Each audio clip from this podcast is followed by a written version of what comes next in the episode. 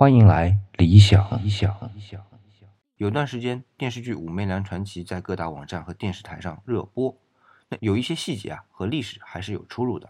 你比如说，徐汇只被封为过三品婕妤，从未被册封为妃过。可是很多人在看电视剧的时候啊，并不在乎，或者说并不在意这些错误。本来嘛，电视剧就是一个用来娱乐大众的工具，大众也愿意去娱乐，那不就两全其美了吗？这都是各取所需啊。制作方需要有收入。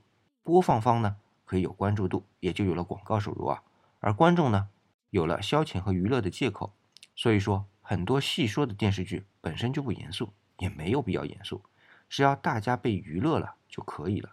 那至于在播放的过程当中遭到停播，又遇到比如说像剪辑这样的风波啊，其实呢的确有部分广电总局的因素在啊，但是也可以理解为和整部剧的造势和宣传打包在一起的呀，这本身。就是传播的一个组成部分，所以说这年头娱乐可以是全方位的，哪怕它只是一部电视剧。